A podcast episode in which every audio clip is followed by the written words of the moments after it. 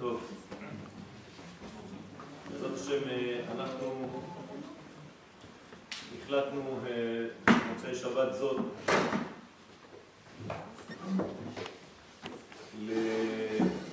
לאפשר לציבור בסייעתא דשמיא אה, יבואו אנשים גם כן תוך כדי שנדבר כדי לאפשר לאנשים לשאול, לבקש, לדרוש, להבין, לברר אה, בקשר לאחריות שיש לנו להיות שותפים למהלכים שהולכים ומתרקמים בעמנו. כמובן שאני מדבר על הבחירות.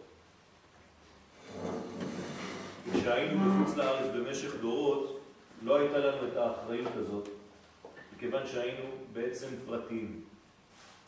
האומה הייתה במצב של תרדמה. ולכן כל העיסוק היהודי בגלות היה אך ורק עיסוק פרטי, דתי.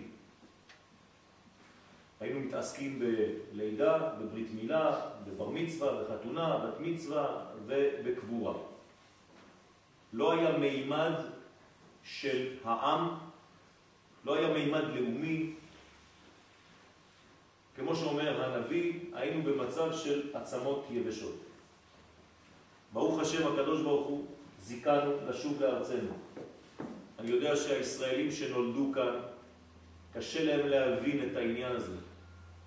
אבל מי שחי בחו"ל וזכה לעלות לארץ ישראל, יודע את המעבר הזה מהחושך לאור, ואנשים לא מבינים פשוט באיזו תקופה אנחנו נמצאים. לכן חשבתי לנכון עם אה, חבריי, שלפני שתוכלו לשאול שאלות לכל הנציגים שיבואו כאן מהבית הלאומי, שנסביר, הבית היהודי, שנסביר בעזרת השם את המצב שאנחנו נמצאים בו, ולמה כל כך חשוב ולמה כל כך נחוץ שנבין את המהלך בכללותו.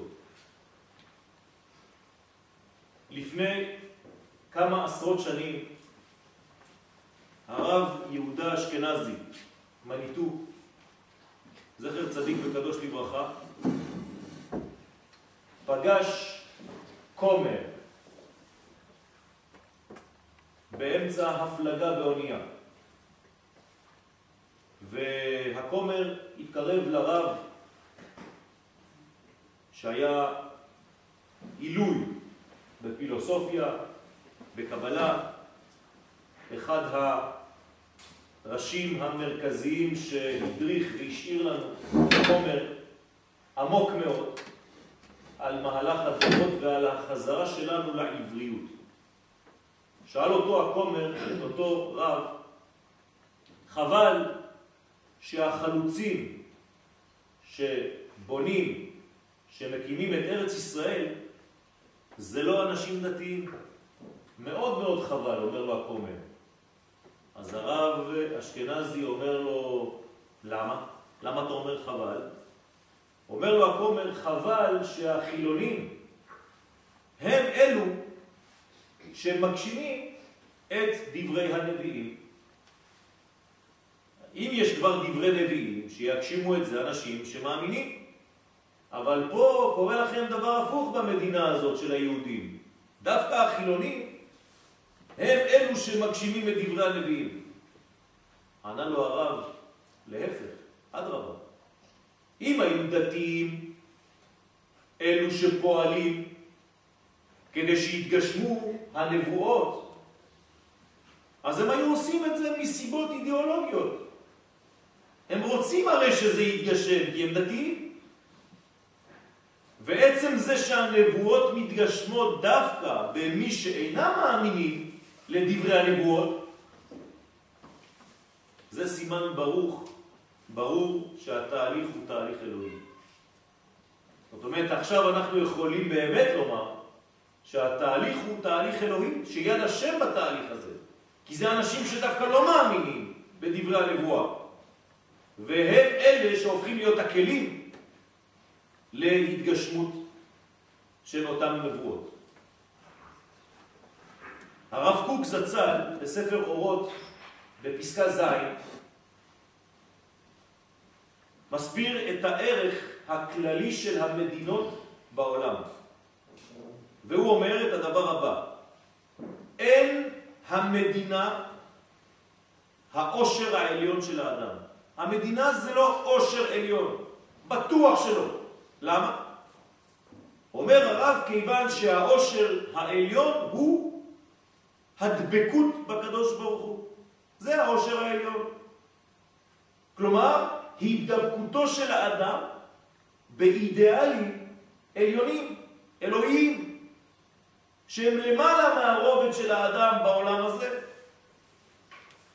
אבל מוסיף הרב, זה נכון, אבל זה ניתן להיאמר רק כשמדברים על מדינות רגילות בכל העולם כולו.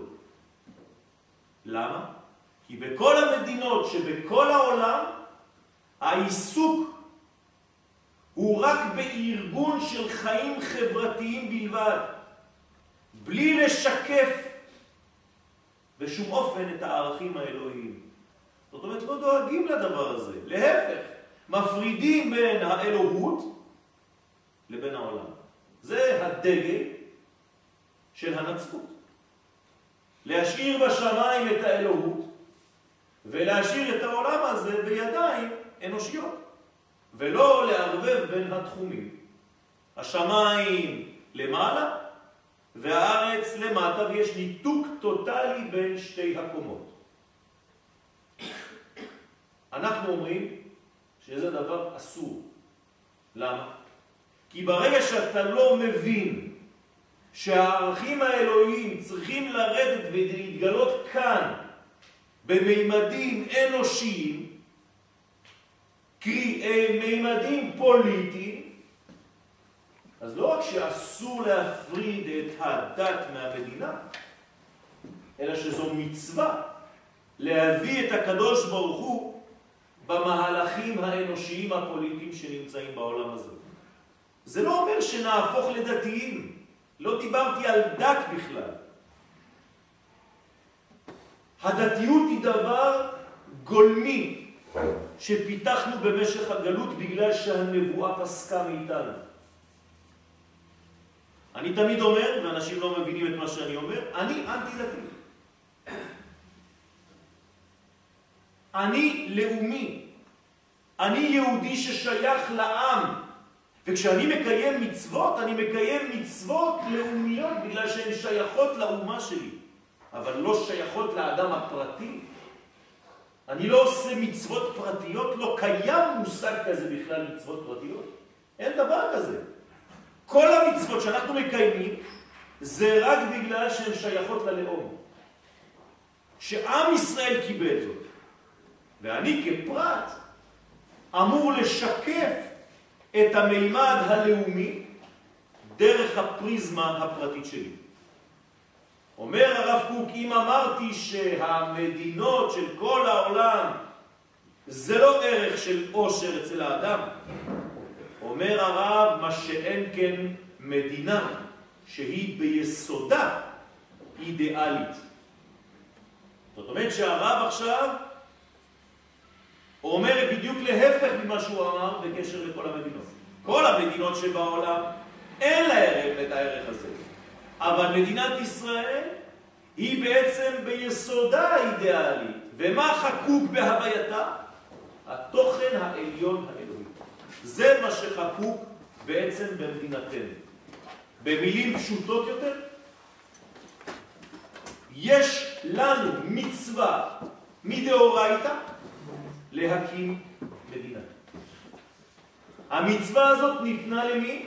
לאברהם אבינו. כשהקדוש ברוך הוא פוגש את אברהם אבינו ואומר לו, לך לך מארצך, ממולדתך, מבית אביך אל הארץ אשר אראך, ואעשך לגוי גדול ולא לאיש גדול. לא מעניין אותי שתהיה איש גדול, אני רוצה שתהיה גוי גדול, אומה גדולה. ונברחו בך, באומה הזאת, כל משפחות האדמה, אתה תהפוך להיות עם האומה הישראלית ברכה לכל העולם. תוציא את כל העולם מהגלות שהוא נמצא בו. זה אתה תוכל לעשות רק כשתהיה במקום ההוא, בארץ ישראל, כשתקים חברה אנושית שמסוגלת לגלות את הערכים האלוהיים. במילים מודרניות קוראים לזה מדינה. כל עוד ולא יהיה לך שלטון יהודי שהערכים העליונים הם אלו שמשתקפים בתוך המנגנון הלאומי הזה, אתה לא תוכל להשפיע על שום אומה ולשון, ולא יתקיים חז ושלום, ונברחו בך כל משפחות האדמה, ונברחו מלשון קשר. ונברחו זה לא והתברכו, והתברכו זה ברכה, ונברחו זה והתקשרו. במילים אחרות, אנחנו האופטימיות של כל המדינות בעולם. אבל כדי לגלות את האופטימיות הזאת, עם ישראל צריך קודם כל להבין מהי החשיבות של המדינה שלנו. היום אין כמעט מפלגה, אפילו חרדית, שלא הבינה, שלא הפנימה את הרעיון של חשיבות המדינה. היום כולם הפכו להיות מה שהם התנגדו לפני כמה עשרות שנים. כולם מסכימים שזה הכלי שדרכו הקדוש ברוך הוא יכול לרדת לעולם. אתה רוצה להשפיע? תהיה בתוך המנגנון הזה. ולכן, אומר הרב קוק, מדינה שהיא ביסודה אידיאולוגית ושחקוק בהווייתה תוכן עליון אלוהי, היא, אותה מדינה, העושר היותר גדול שיש לאדם. רק על מדינת ישראל, אומר הרב, אפשר לומר דבר כזה. והרב מוסיף במילים שלו, מדינה זו, כלומר מדינת ישראל, היא באמת עליונה ביותר בסולם העושר. אי אפשר במנגנון אינדיבידואלי פרטי שלא כלול במכלול הזה של המדינה להגיע לעושר כזה. כלומר, העושר מתחיל דווקא במצווה הזאת להקים מדינה. כלומר, ישות עצמאית פוליטית שיש לה בעצם אפשרות להשפיע לא רק על התושבים של המדינה הזאת, אלא גם על כל העולם כולו. אני חוזר ואומר, יש לנו מצווה מהתורה להקים מדינה. זאת המצווה האמיתית. זה לא לעלות לארץ ולחיות כאן סתם. אתם יודעים שקיום מצוות יישוב ארץ ישראל מתקיים רק כשיש שלטון יהודי בארץ ישראל. במילים אחרות, אם אדם גר במקום בארץ ישראל, בטריטוריה של ארץ ישראל, שאין בו שלטון יהודי, הוא נחשב לכאילו חי בחוץ לארץ. הגמרא כותבת את זה בפירוש. דוד המלך במסכת סנהדרין אומר שהוא בעצמו חי בחוץ לארץ. אבל אנחנו יודעים שזה לא נכון. ולא רק שהוא חי בחוץ לארץ, דוד אומר לעצמו, על עצמו, אני, דוד המלך, עבדתי פעם בחיים שלי עבודה זרה. עבדתי לאלוהים אחרים. אתם מאמינים לדבר כזה? דוד המלך אמר על עצמו. והוא מצטט את זה וכותב את זה בתהילים שאתם קוראים.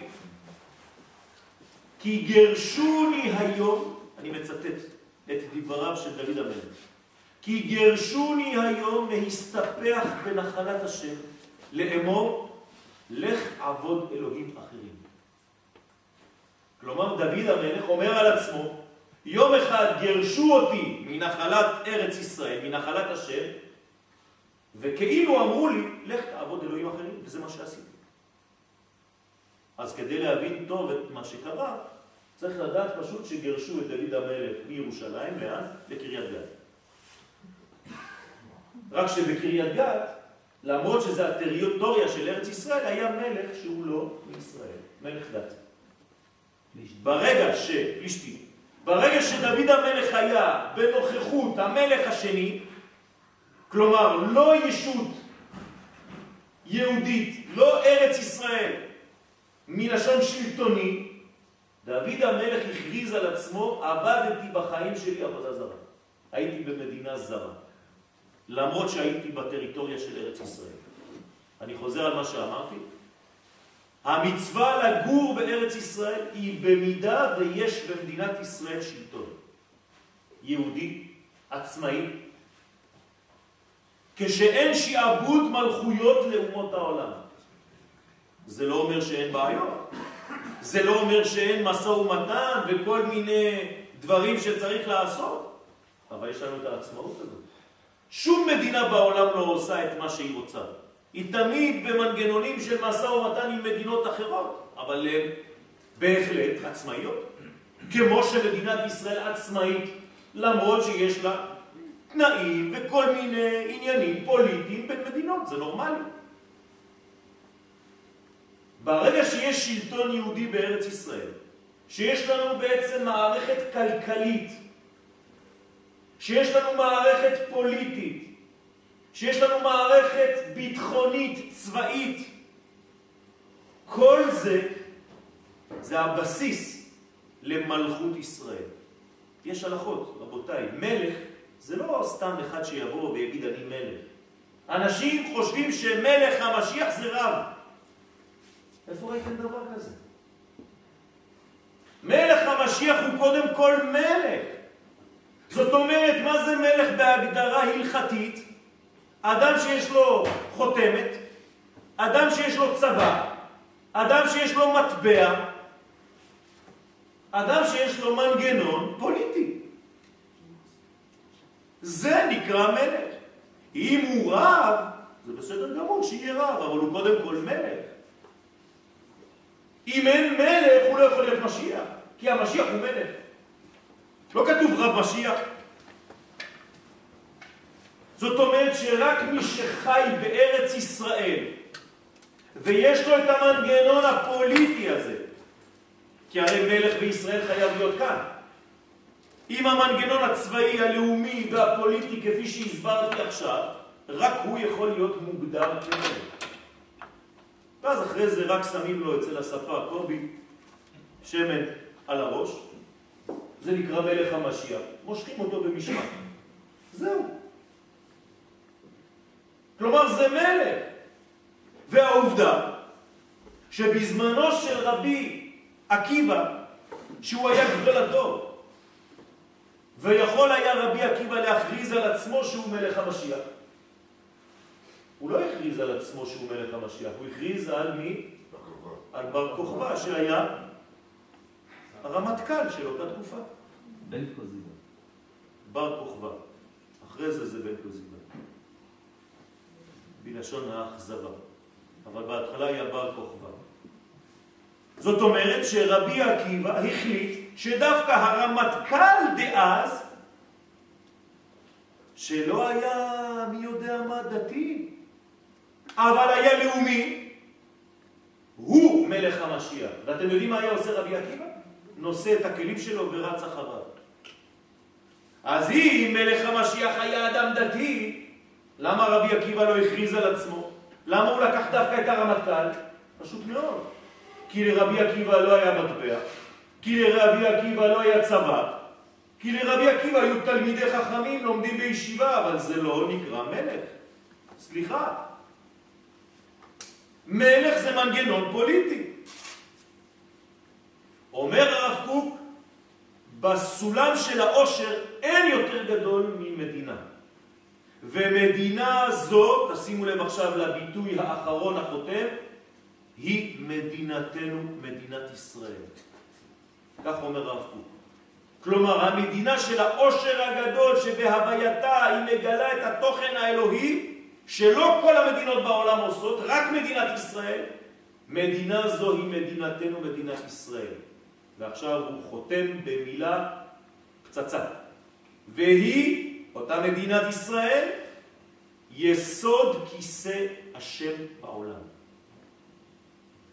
זאת אומרת, על המדינה הזאת יושב הקדוש ברוך הוא ומתגלה בעולם כולו.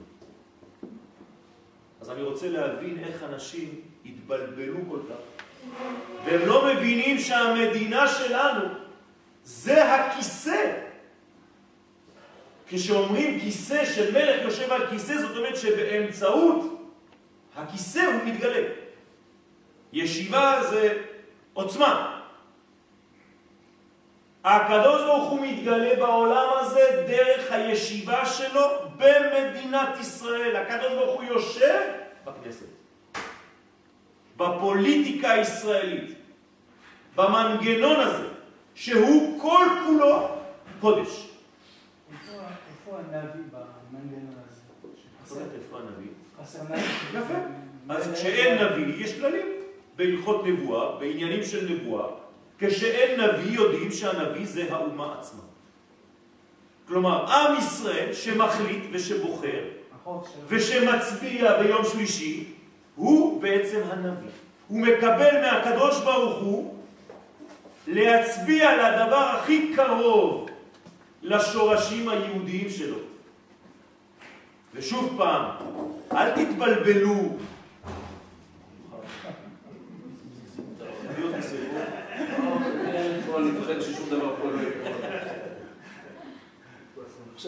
זכינו, הוא בא ממעלה אדומים, עכשיו הוא גר אצלנו. לא ככה, לכולם עשיתי, אמן רותחים. אמרתי לכם שזה יסוד כיסא השם בעולם. מדינת ישראל היא היסוד הזה. למה? גם אחמד שנמצא בתוכו. גם אחמד שנמצא בתוכו.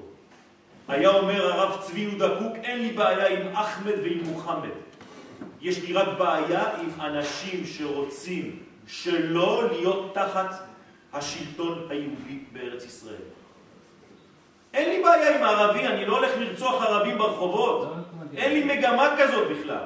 לא, אבל מי שרוצה לקחת ממני את הזהות, מי שרוצה לגנוב ממני את השלטון במקומי, אסור לי לתת לו. איפה ראינו דבר כזה? אבל אם הוא מסכים לחוקים של מדינת ישראל, תפאדל, שיבואו. אין לי שום בעיה איתם. אבל זה בשביל זה צריך מנגנון, שגם אם הוא לא הגדול ביותר, זה הכי טוב שאני יכול למצוא היום. זה מה שצריך לבחור, זה מה שצריך להצביע. אני לא יודע, כן? אני עכשיו לא אומר לאף אחד לאן ללכת, אין לי רשות אפילו. כן? אני פשוט חושב שכל אחד צריך לדעת איפה המנגנון הטבעי המתאים למה שעם ישראל צריך להיות בארצו. לחזור לשפיות. ולכן, שכל חפצה, אומר הרב קוק, של המדינה הזאת, תשימו לב לאיזה מנגנון הרב מתחיל לדבר. הוא כאילו אומר שמדינת ישראל יש לה חפץ, כלומר יש לה רצון. הוא אומר שהמדינה עצמה הוא נותן לה דמות אנושית, שכל חפצה של המדינה הוא שיהיה השם אחד ושמו אחד. דרך כל האנשים, הימניים והשמאלנים. יש להם רק אידאל אחד, אבל אפשר להתבלבל בצורה. ולכן אסור לנו להתבלבל בצורה. אין לי ספק בכלל שאפילו האנשים של השמאל אוהבים את עם ישראל ואת מדינת ישראל. אין לי ספק בזה. הבעיה זה שהם לא יודעים אולי לנווט. למה? פשוט מאוד אין להם את התורה. יש להם תורה אבל הם לא לומדים אותה. זה לא שהם טועים בגלל שהם רעים. זה בגלל שמבחינה סובייקטיבית אנושית אתה יכול להגיע לכל מיני טעויות. אבל אם אתה מונהג ואתה מקבל על זה שיש מי שמדריך ומנהיג את העולם, אז הוא נותן לך כבר הוראות איך העולם הזה צריך לפעול לפי הטבע. שוב פעם, אני לא אומר דתי. התורה היא לא דתית, היא טבעית. הבעיה זה שלימדנו אנשים שהתורה היא דתית, ושהקדוש ברוך הוא הוא איזה מין מלך שכופה עלינו לעשות מצוות שזרות לזהותנו. לא היה ולא נברא. התורה היא הדבר הטבעי ביותר שלנו. אין יותר טבעי מהתורה. אבל צריך ללמד את זה בצורה כזאת. ולא מלך שכופה ומכריח ומפחיד. הפכו את הקדוש ברוך הוא למדליק תנורים בגיהנום. אם לא תעשה ככה, ישרפו אותך בגיהנום ותתחיל, מה זה הדברים הזה? איזה, איזה היהדות? אף פעם היהדות לא הייתה כזאת. ממתי יהדות אומרת לגברים ולנשים לעלות באוטובוסים שונים? זה לא יהדות בכלל. ממתי אסור לי להסתכל על אישה? מה זה לא חלק מהבניין של העולם? כל זה לא טבעי, כל זה נוצרי במהותו.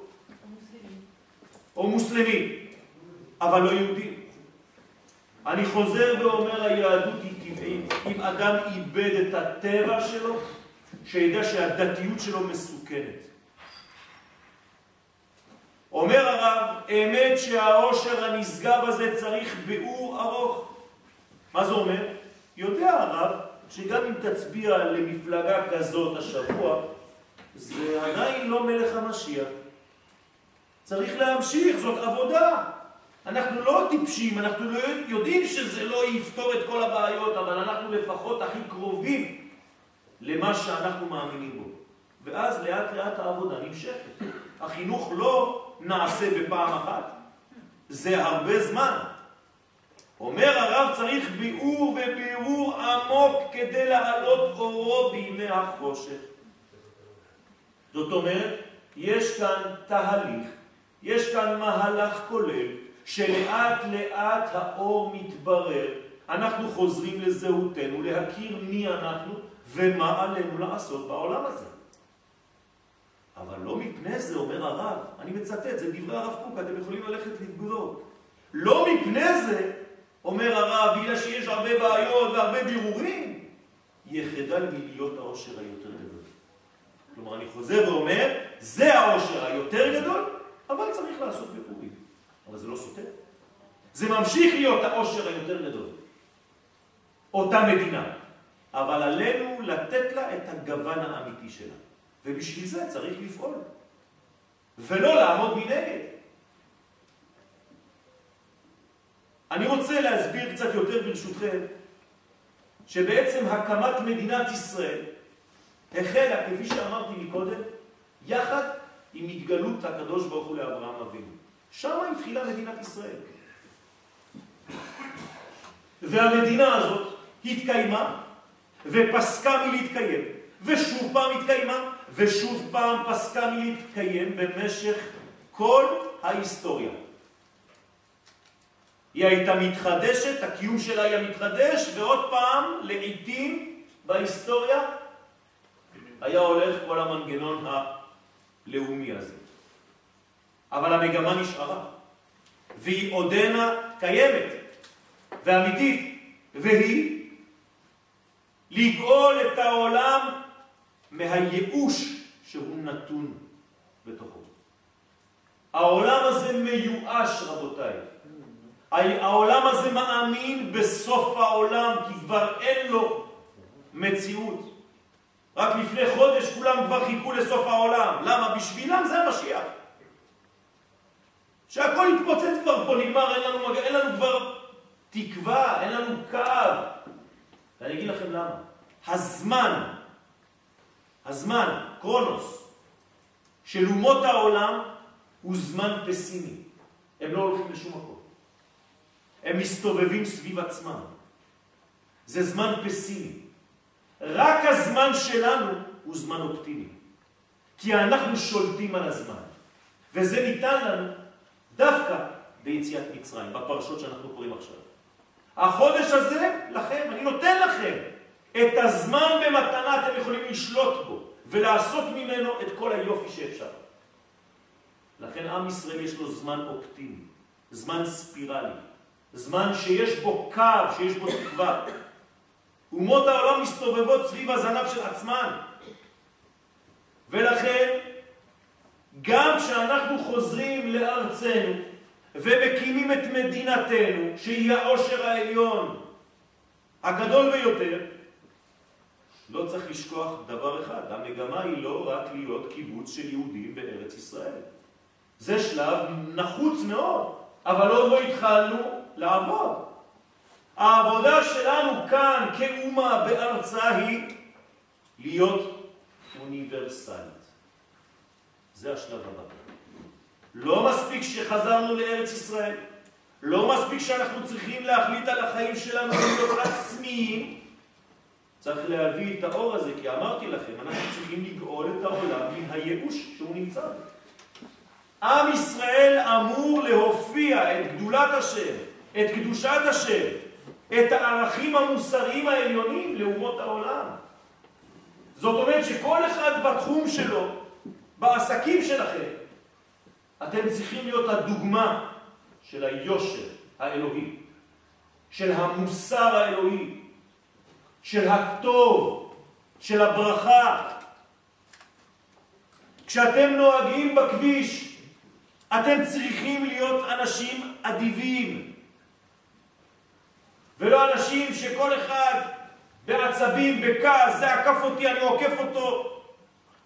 בכעס סך כל הזמן, לא ככה מתקדם.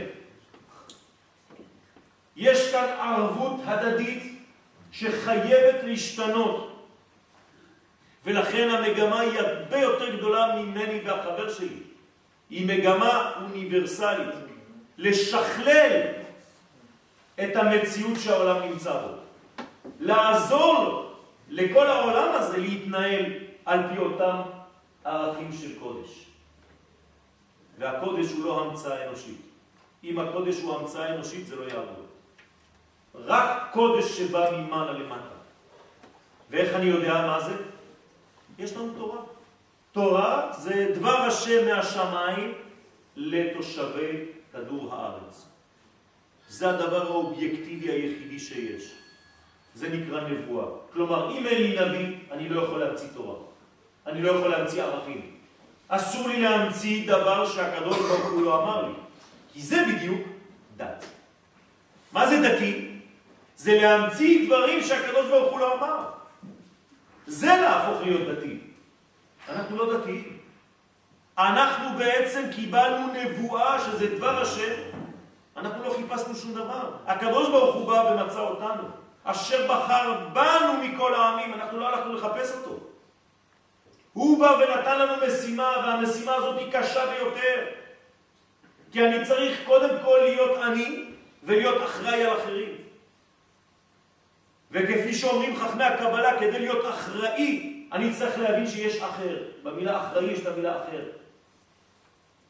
שאני לא לבד. וכדי להבין שיש אחר, אני צריך לכנות אותו אח. אז אני א', שיש לי אח, האח הופך להיות אחר, והאחר הופך להיות אחראי. אבל אם אני חושב שאני לבד, זה שבירת הכלים.